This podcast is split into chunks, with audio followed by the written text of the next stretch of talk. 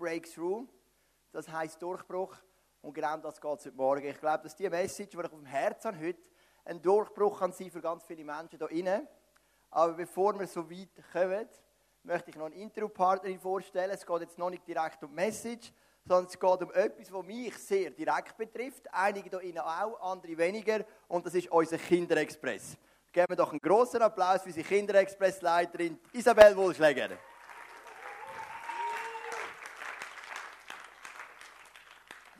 Unser Ziel ist, euch den Kinderexpress heute ein bisschen vorzustellen, ein bisschen Einblick zu geben.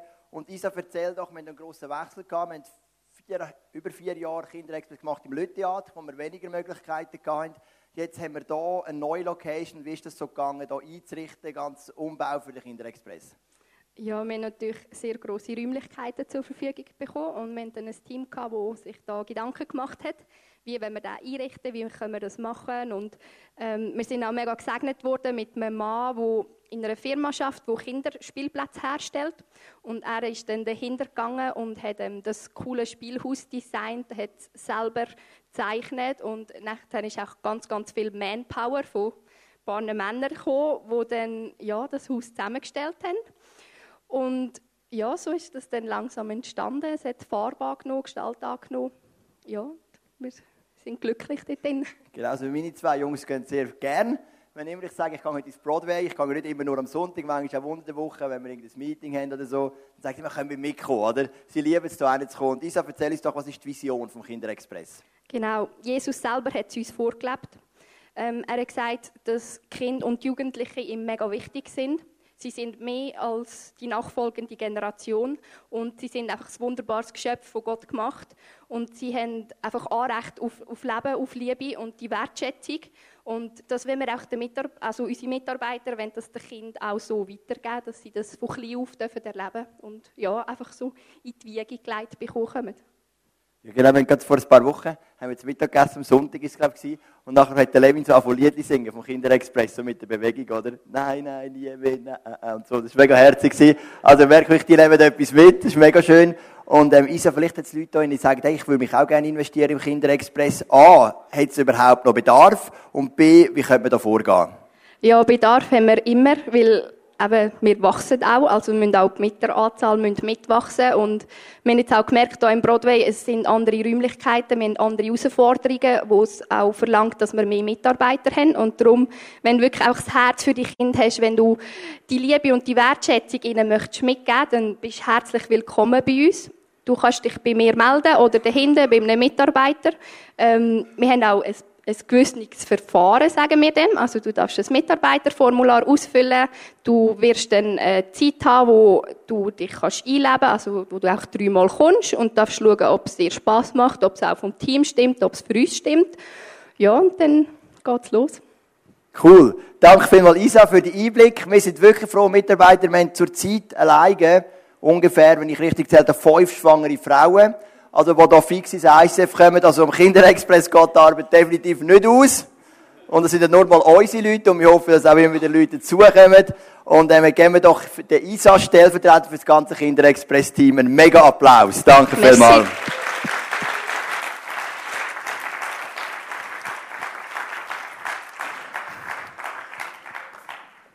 Ich fände es mega cool, wenn wir nochmal aufstehen miteinander und ich könnte einfach beten, dass, dass Gott da gegenwärtig ist heute. Vater im Himmel, ich danke dir, dass es warm ist hier drinnen, dass wir es gut haben miteinander, dass wir den Gottesdienst feiern heute. Und ich habe eine Message auf dem Herzen, die ich glaube, so wichtig ist für viele Menschen, weil ich die Situationen für viele Menschen kenne. Und wir bitten dich, dass du durch den Heiligen Geist jetzt unsere Herzen erreichst und berührst. Und dass Menschen dürfen ganz neue Erkenntnis und ganz neuen Durchbruch haben heute Morgen. Amen.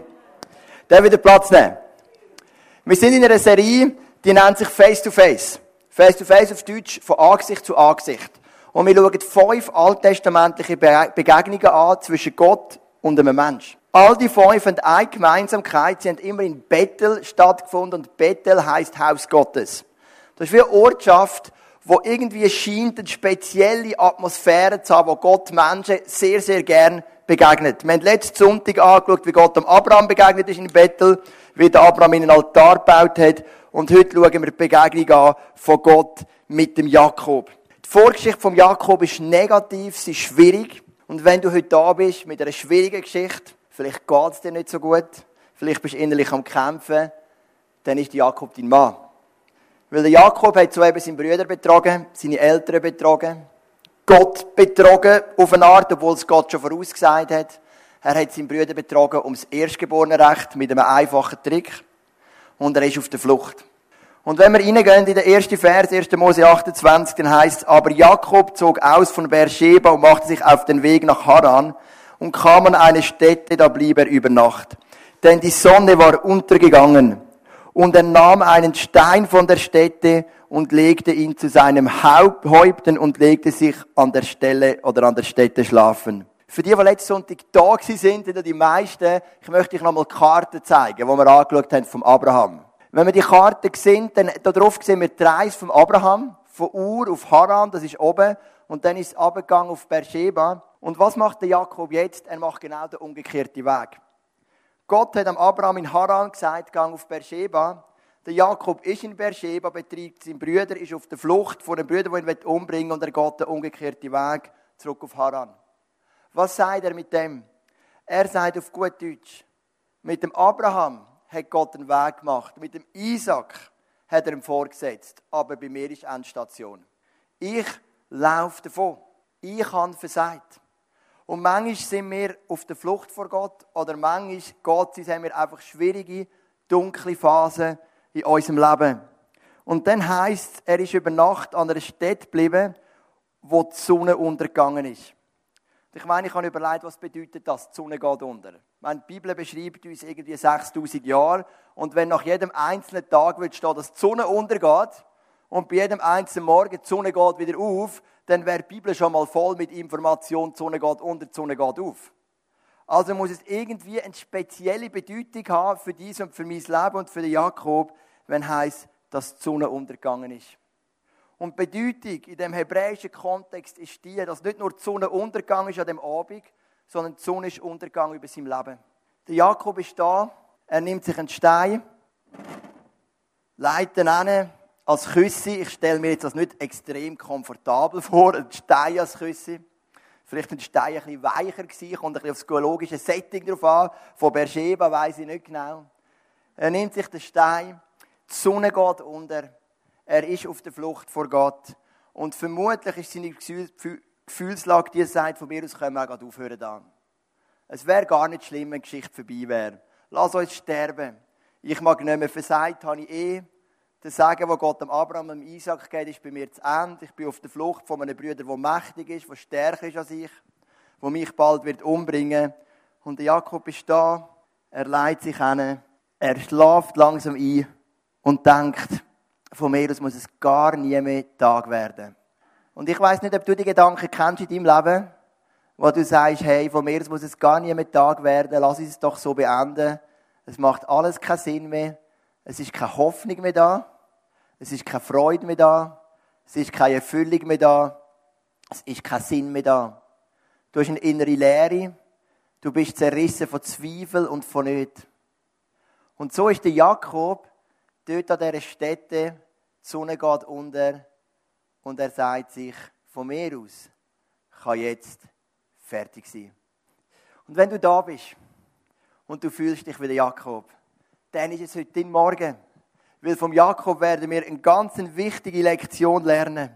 Zuerst noch folgende Frage. Wer erwählt Gott? Der Jakob ist der Meinung, die Geschichte von Gott mit mir ist fertig. Gott hat dem Abraham gesagt, du wirst gesegnet über Generationen. Aber Jakob ist die dritte Generation vorbei. Wer erwählt Gott?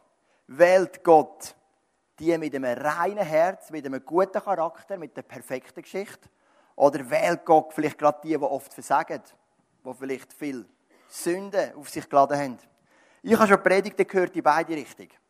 Ich habe Predigten gehört von Predigern, die gesagt haben, einen reinen Charakter, starke Männer und Frauen, die treu sind Gott, die ein demütiges Herz hat, die erwählt Gott. Und das kann ich dir beweisen aus der Bibel.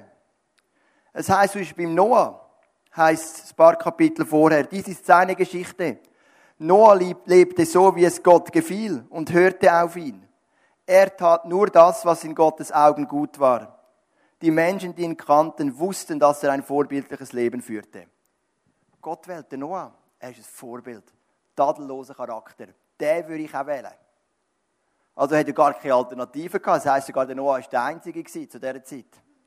Jetzt gehen wir mal wieder zum Esra, zu einem Schriftgelehrten aus dem Alten Testament vor dem zweiten Tempelbau. Da heißt Esra widmete sein Leben der Aufgaben, die Gebote Gottes kennenzulernen und danach zu leben. Ja, den würde ich auch wählen. Ein Mann, der sein ganzes Leben gibt, zum Lernen, Gottes Gebot und danach zu leben. Oder machen wir noch einen Sprung ins Neue Testament zu Zacharias und Elisabeth. Das sind die Eltern von Johannes der Täufer, die lange kein Kind haben. Über sie steht, beide lebten so, wie es Gott gefiel äh, gefällt. Beide lebten so, wie es Gott gefällt. Sie hielten sich genau an seine Gebote und Ordnungen. Ja, Logo. Denen würde ich Johannes den Täufer auch anvertrauen. Das gleiche heisst über Maria, über die Mutter von Jesus. Die Bibel ist voll von Männern und Frauen, die ein gutes Leben geführt haben, mit einem tadellosen Charakter. Reine Menschen und Gott wählt die. Und jetzt bist du da und denkst, ja, jetzt habe ich aber Pech gehabt. Weil da falle ich jetzt durch. Ich meine, es gibt Leute hier die haben vielleicht das tadellose Leben, aber ich kenne die Geschichte von vielen. Und wenn wir ganz ehrlich sind, ist es die Geschichte von vielen nicht die. Weder die von Noah, noch die von Ezra, noch die von Zacharias und Elisabeth. Und dann sagst du, ja gut, da habe ich verloren. Aber in der Bibel gibt es noch einen zweiten Typus von Menschen, die Gott wählt. Und das sind Menschen, die gefallen sind in ihrem Leben, die gesündigt haben, die versagt und von Gott davongelaufen sind. Und eins von diesen Beispielen ist der Jakob. Und wenn du dich eher in die Richtung würdest zählen, von Menschen, die gekämpft haben in ihrem Leben, die es schwierig haben in ihrem Leben, die immer wieder gefallen sind, dann gibt es Hoffnung. Und die Hoffnung heißt Jakob als ein Vorbild für dich. Die Hoffnung ist natürlich Jesus, aber der Jakob zeigt uns, wie das passieren kann. Also Jakob liegt auf dem Stein, lebensmüde, enttäuscht, Angst, auf der Flucht. Und er sagt sich, es ist vorbei. Und dann passiert Folgendes. Während er schlief, hatte er einen Traum. Er sah eine Treppe, die auf der Erde stand und bis zum Himmel reichte. Engel Gottes stiegen hinauf und herab. Oben auf der Treppe stand der Herr. Wir wissen, dass der Abraham Gott gehört hat. Wir wissen, dass der Noah Gott gehört hat. Aber das ist das allererste Mal im Alten Testament, dass ein Mann Einblick bekommt in die unsichtbare Welt. Das Alte Testament erzählt uns sowieso sehr, sehr wenig über Engel und Dämonen, über Himmel und so weiter. Und der Jakob ist auf dem Stein, geschlagen vom Leben, lebensmüde. Und er kommt eine Offenbarung über von Gott, die einmalig war zu dieser Zeit. Er sieht eine Leiter, er sieht Engel aufsteigen und wieder runtergehen. Und so oben steht der Herr, Gott, ganz persönlich. Mit anderen Worten, es ist noch nicht vorbei. Jakob, es gibt für dich eine Möglichkeit. Der Plan geht weiter. Ich möchte dich mitnehmen ins Neue Testament. Ein paar Jünger kommen zu Jesus und dann sagt Jesus im Johannes 1, und er fuhr fort, ich sage euch die Wahrheit. Ihr werdet den Himmel offen und die Engel Gottes hinauf und herabsteigen sehen zwischen Gott und dem Menschensohn. Also das Bild wird repetiert von Jesus und er sagt, das Bild ist ein Zeichen für einen offenen Himmel. Und wir erleben zurzeit im ICF Luzern oder auch zum Teil im persönlichen Leben von uns, erleben wir viel offenen Himmel. Wir sind gerade von einem Weekend zurückgekommen mit dem, glaube vier oder 35 Team und, also Team und Small Group Leiter vom ISF Zug Luzern Schweiz, ISF Zentralschweiz. Mega, mega gute Zeit gehabt. Samstagmorgen, Gary und Lilo Keller sind gekommen.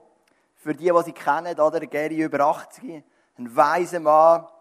Lilo seine Frau, voll Power und Energie. Und sie haben uns gelehrt über Römer 7 und Römer 8, das tun ein anderes Mal darüber predigen. Aber sie sagen uns, hey, Himmel ist offen. Und wir sind so dort und wir merken, wie so vieles abfällt von uns. Viel Druck, viel Lasten. Plötzlich merkt, wow, da ist ein offener Himmel da. Das ist das, was Jakob erlebt. Der Himmel ist nicht geschlossen, sondern der Himmel ist offen. Ich habe auch ein paar offene Himmel erlebt in dieser Woche und einen werde ich dir weitergeben. Ich erzähle dir jeden Sonntag davon, ich weiß und vielleicht höre ich dann irgendwann auch auf, dass es nicht zu langweilig wird für dich. Aber es geht um die Höllgrotten, oder? Meinen Nebenjob. Ich meine, ich muss dir etwas erzählen, gell? Ich hoffe, es ist okay für dich offener Himmel. Donnerstag meine vierte Höllgratenführung. Mega cool. Ich komme hin, zwei Führer, eine Gruppe Altpfader. Also Altpfader, das sind so 70-jährige Männer und ein paar wenige Frauen, die mal in der Pfade waren. Wir kommen dann zwei Führer, eine ältere Dame, 73 und ich. Und wir sind die Gruppe Altpfader. Und da sitzt ein Mann mit einem Mikrofon in der Hand, SRF. Da kommt der Mann auf uns zu und sagt, ich bin vom SRF, also das ist ehemals DRS1. Und es gibt so eine Sendung, die heißt Espresso offensichtlich. Ich habe gemeint, Espresso kann man bis an der Bar bestellen, aber Espresso ist auch eine Radiosendung. Im häufigst gehörtesten Radio von der Schweiz. Und sagt, wir machen eine Sommerserie über touristische Aktivitäten in der Schweiz. Dürften wir sie begleiten? Und dann habe ich gesagt, ja, von mir aus gern. Und die alte, äh, andere Führerin hat gesagt, ja, von mir aus mich auch. Die andere ältere Führerin, das war ein Versprechen, gell? Und dann sagt der Reporter, ich würde lieber den jungen Herrn nehmen, weil das Bild so junge Herr mit Alter, ich würde ihn gerne begleiten. Kommt der Reporter mit, hat die gesamte Führung von mir aufgenommen im Radio. DRS1, Juli, August, ich weiß noch nicht genau, wird das ausgestrahlt in der Espresso-Sendung, moderiert vom Rito Scherer. Den kennt ihr vermutlich, so ein Schnorri aus dem Thurgau, ein mega lustiger Typ. Und ähm, dann haben sie mich interviewt und haben gesagt, wie kommen sie als Pfarrer dazu, Höllgrottenführer zu werden. Ich habe es erzählt. Ähm, können Sie überhaupt als Pfarrer damit identifizieren, dass Sie in eine Höllgrotte reingehen? Und ich habe erzählt, Höllgrotte kommt nicht von Höll, sondern von Hell, heisst abgesondert, abgelegt, all die Geschichten. Sie haben die Leute interviewt. Und für mich ist das so ein offener Himmel, gell? Ich bin nachher mit dieser Führerin zusammengesessen, die macht seit 15 Jahren. Sagt sie, haben noch nie ein Radio da gehabt. Zeitungen schon ein paar Mal, noch nie ein Radio. Ich, meine vierte Führung, bin schon im Radio. Genau. Das ist offener Himmel, oder? Irgendwann im Sommer Espresso. Genau. Jetzt, wir sind beim Jakob. Jakob geht's miserabel. Er ist da und plötzlich kommt die Offenbarung von Gott. Und jetzt lesen wir weiter, was Gott ihm sagt. Zuerst sieht die Engel auf und absteigen und er sieht Gott und dann sagt, ich bin der Herr, der Gott Abraham und Isaaks. Das Land, auf dem du liegst, werde ich dir und deinen Nachkommen geben. Sie werden unzählbar sein, wie der Staub auf der Erde sich in diesem Land ausbreiten und alle Gebiete bevölkern. Und durch dich soll allen Völkern der Erde Gutes zuteil werden. Ich stehe dir bei. Ich behüte dich, wo du auch hingehst und bringe dich heil wieder in dieses Land zurück. Niemals lasse ich dich im Stich. Ich stehe zu meinem Versprechen, das ich dir gegeben habe. Das ist der Jakob innerhalb von ein paar Minuten dreht alles. Aus dem frustrierten, lebensmüden Mann wird ein Mann, der die grösste Verheißung bekommt, die man sich vorstellen kann. Ich meine, fangen wir mal vor, gehen wir die drei Verse mal durch. Er sagt, ich bin der Herr, der Gott von Abraham und Isaac. Und jetzt auch von Jakob.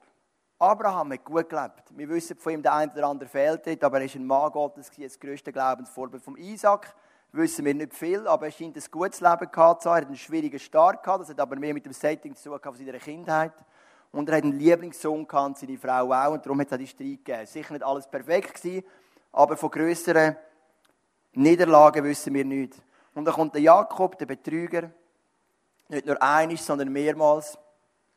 Und Gott sagt, ich bin der Herr, der Gott von Abraham und Isaac. Das Land, auf dem du liegst, wird ich deinen Nachkommen geben. Also Abraham, Isaac, es geht weiter mit Jakob und deine Nachkommen werden den Segen weitertragen. Es wird noch die Generation weitergehen.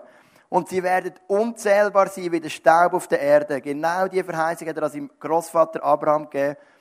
Und du wirst, sie werden sich in dem Land ausbreiten und alle Gebiete bevölkern. Der Jakob ist am Davonlauf, er geht zurück auf Haran. Raus aus, aus Kanaan, aus dem Land, wo Gott dem Abraham versprochen hat. Aber Gott sagt, genau da wirst du wieder hinkommen. Du wirst Nachkommen haben, wie Staub auf der Erde und sie werden das Gebiet bevölkern. Und durch dich werden alle Völker von der Erde gesegnet werden. Ich stehe dir bei, dir Jakob. Ich behüte dich, wo du auch hingehst. Ich bringe dich wieder heil in das Land zurück. Nie lasse ich dich im Stich. Ich stehe zu meinem Versprechen, das ich dir gegeben habe. Was für eine Veränderung im Denken von Jakob. Also das ist jetzt relativ intensiv.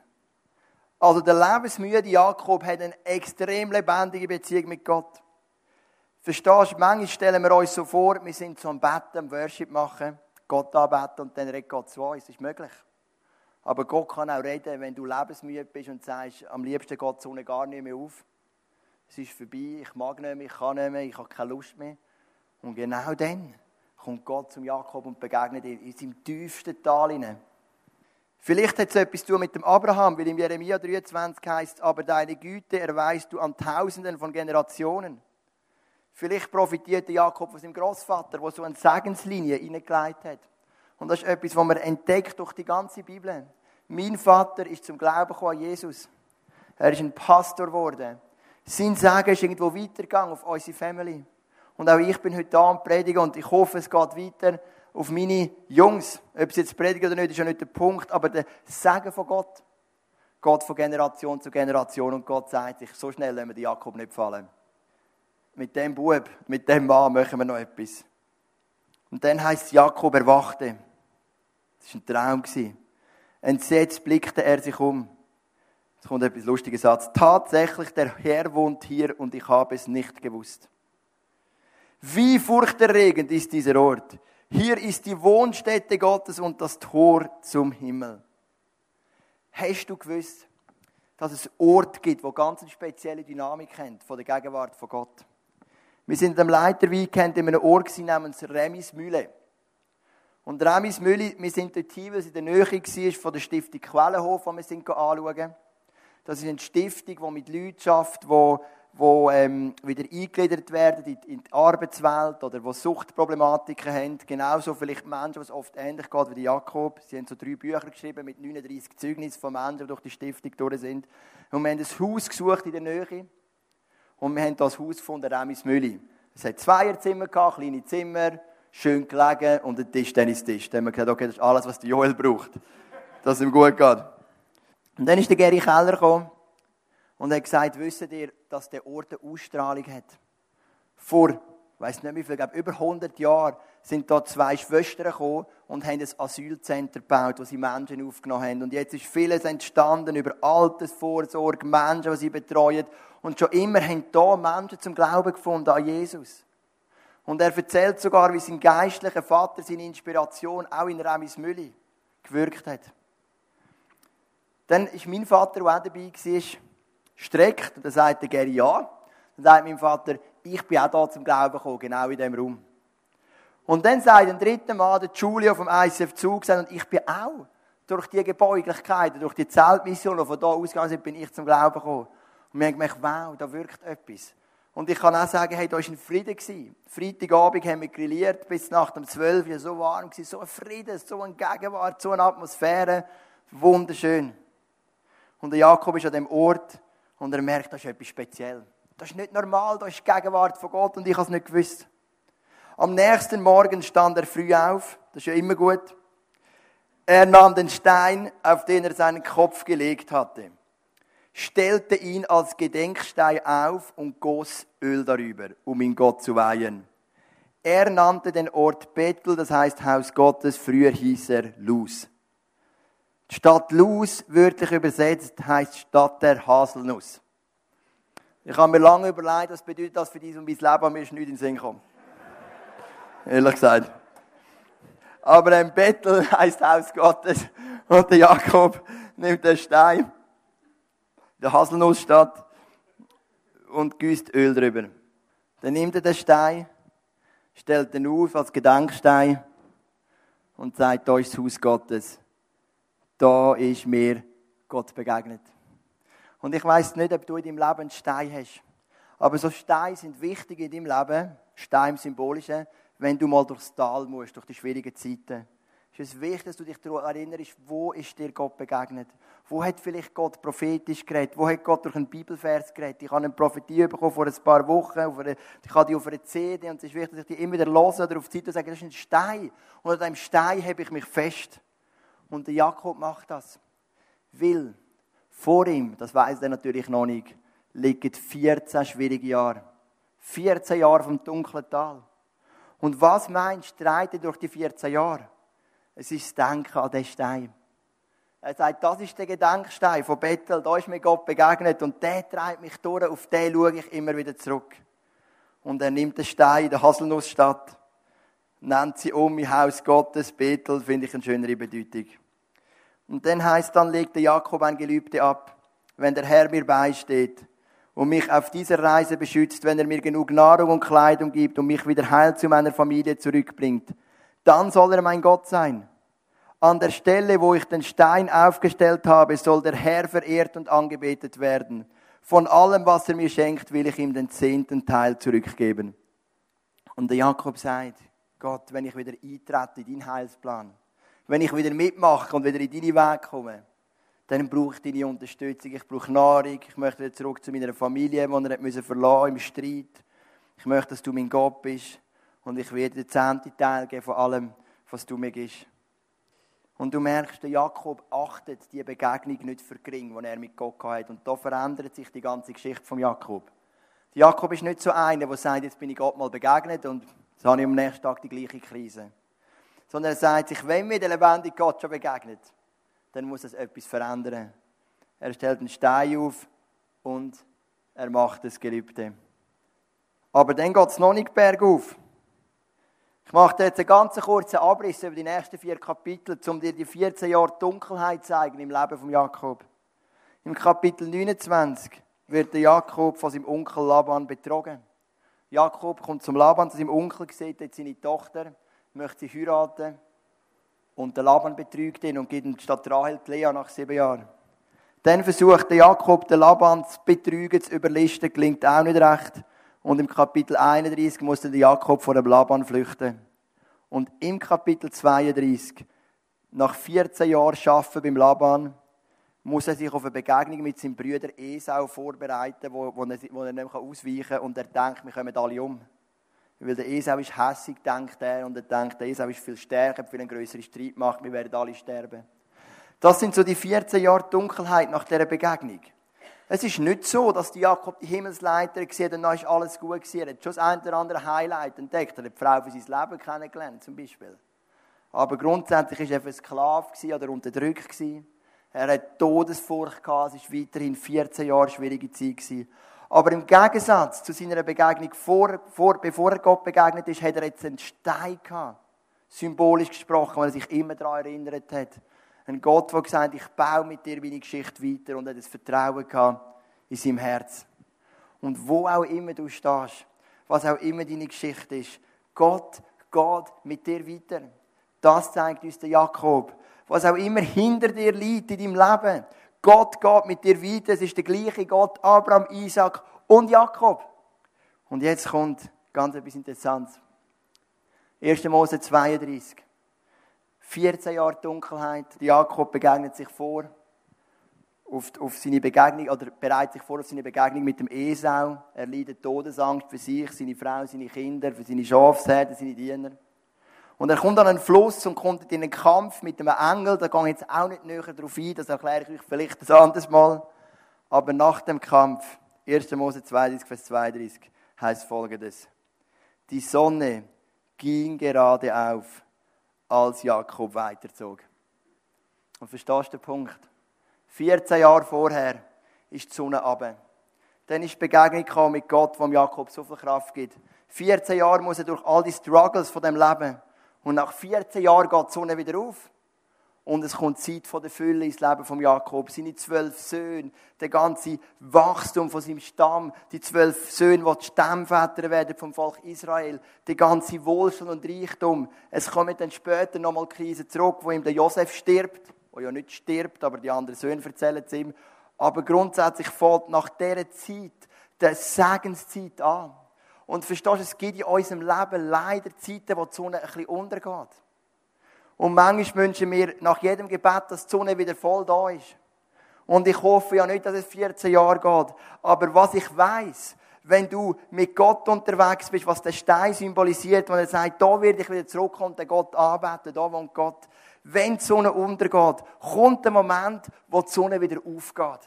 In deinem und in meinem Leben. Und die Zeit wird kommen über dich, was auch immer du zu kämpfen hast in deinem Leben. Wenn du das Gefühl hast, du bist in einer Phase, wo die Sonne untergegangen ist. Jakob hat das 14 Jahre ausgehalten. Aber es ist der Zeitpunkt gekommen und die Sonne ist wieder aufgegangen. Und das ist die gute Nachricht vom Jakob. Und jetzt gehen wir noch ein bisschen weiter. Kommen wir nochmal zu dem Stein. Die Sonne geht auf und das zweite Bild, wo uns die Geschichte mitgibt. Gott sprach zu Jakob, mach dich auf und zieh wieder nach Bethel bleib dort und bau mir einen Altar, denn an diesem Ort bin ich dir erschienen, als du auf der Flucht vor deinem Bruder Esau warst. Also die Band kann gerne auf die Bühne kommen. Es kommt die Zeit, wo der Jakob wieder zurückkommt zu dem Stein. 14 Jahre später geht die Sonne auf und noch ein bisschen später kommt er wieder zurück. Und stell dir den Jakob vor. Er kommt da hin und er sieht den Stein übergossen mit Öl. Und Öl ist ein Bild für den Heiligen Geist im Alten Testament. Übergossen mit dem Geist, der mich begleitet, der Heilige Geist, der mit mir durchs Leben geht. Das ist das Bild für dich und für mich. Mit dem Heiligen Geist geht der Jakob die 14 Jahre durch, auch wenn es immer noch dunkel und schwierig ist. Dann geht die Sonne wieder auf, der Jakob kommt zurück, er sieht wieder den Stein und sagt, da hat alles angefangen, da ist mir Gott begegnet und da bin ich wieder angekommen. Und hey, wenn du durch die dunklen Täler gehst, wie es der Psalm 23 sagt, du kommst wieder zurück zu dem Stein. Beim Stein hat alles angefangen. Und beim Stein kommst du wieder an am Schluss. Jesus ist der Eckstein, sagt uns die Bibel. Er ist der Anfänger und der Vollender vom Glauben. Alles in unserem Leben ist im, im, geht um den Stein, wo Jesus um den Eckstein. Der sagt, wir sind ein Haus, ein lebendiger Tempel und jeder von uns ist ein Stein. Und Jesus ist der Eckstein und an dem herum dürfen wir uns orientieren. Und was ich machen heute Morgen, ist für dich beten, wenn du das Gefühl hast, du bist in einer Phase, wo die Sonne untergegangen ist. Über dein Leben. Wenn du dich fühlst wie der Jakob, dann sage ich dir, die Sonne geht wieder auf über dein Leben. Das ist das Evangelium. Vielleicht nicht gerade heute, vielleicht nicht gerade morgen. Aber wir haben daran fest, weil wir den Stein, den Eckstein kennen. Jesus, der Anfänger und Vollender vom Glauben. Das Öl als Zeichen für den Heiligen Geist, der dich durch die Zeiten durchtreibt. Das ist das Evangelium von Jesus. Bildlich dargestellt durch die Geschichte von Jakob. Ich möchte noch beten. Jesus, ich bin fasziniert von diesen Schätzen, die du immer wieder in dein Wort hineinlegst. Und Jesus, du siehst, es gibt manchmal Zeit in unserem Leben, da haben wir das Gefühl, die Sonne geht unter. Und es gibt wahrscheinlich Menschen da drinnen, die im Moment das Gefühl haben, sie sind wie der Jakob. Und zwar der Jakob vor der Begegnung mit dir, nicht nach der Begegnung. Der Jakob, der den Stein nimmt, das Küsse, die Sonne geht unter und sagt, ja, lass es, vergessen, es ist durch. Aber dann kommst du an der untersten Stelle von unserem Leben, in den tiefsten Kämpfen und begegnest uns und zeigst uns als Gott, als Herr, als Erlöser, als Heiland, als Ratgeber. Und diese Begegnung gibt uns so viel Kraft.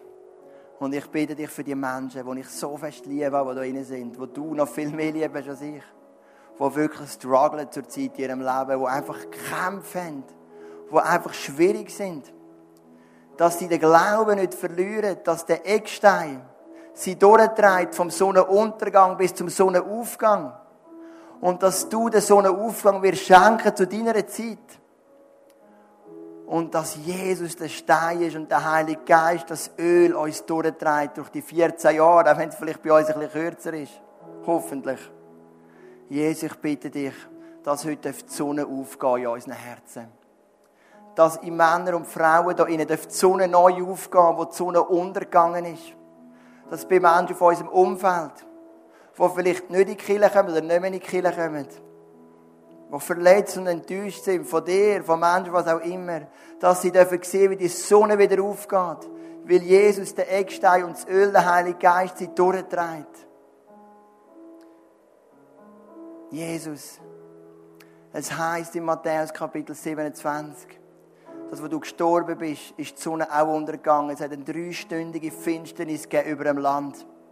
Es war wie zur Zeit von Jakob. Es war eine Finsternis über dem Land. Aber dann, nach drei Stunden, heisst es, ist die Sonne wieder zurückgekommen. Und die Herrlichkeit von dir hat wieder geleuchtet. Und wenn wir eins im Himmel sind, in der Ewigkeit bei dir, heisst es, braucht gar kein Licht mehr, weil die Herrlichkeit von Jesus wird strahlen in dem neuen Jerusalem. Es gibt weder Tag noch Nacht was für uns heisst, es wird Frieden sein und die Sonne wird immer aufgehen. Aber jetzt sind wir auf dieser Erde und da geht die Sonne manchmal unter für einen Tag, für eine Woche, für einen Monat, für ein Jahr, wie lange auch immer. Aber durch Jesus und den Heiligen Geist wissen wir, die Sonne wird wieder aufgehen. Und das wirst du machen. Amen.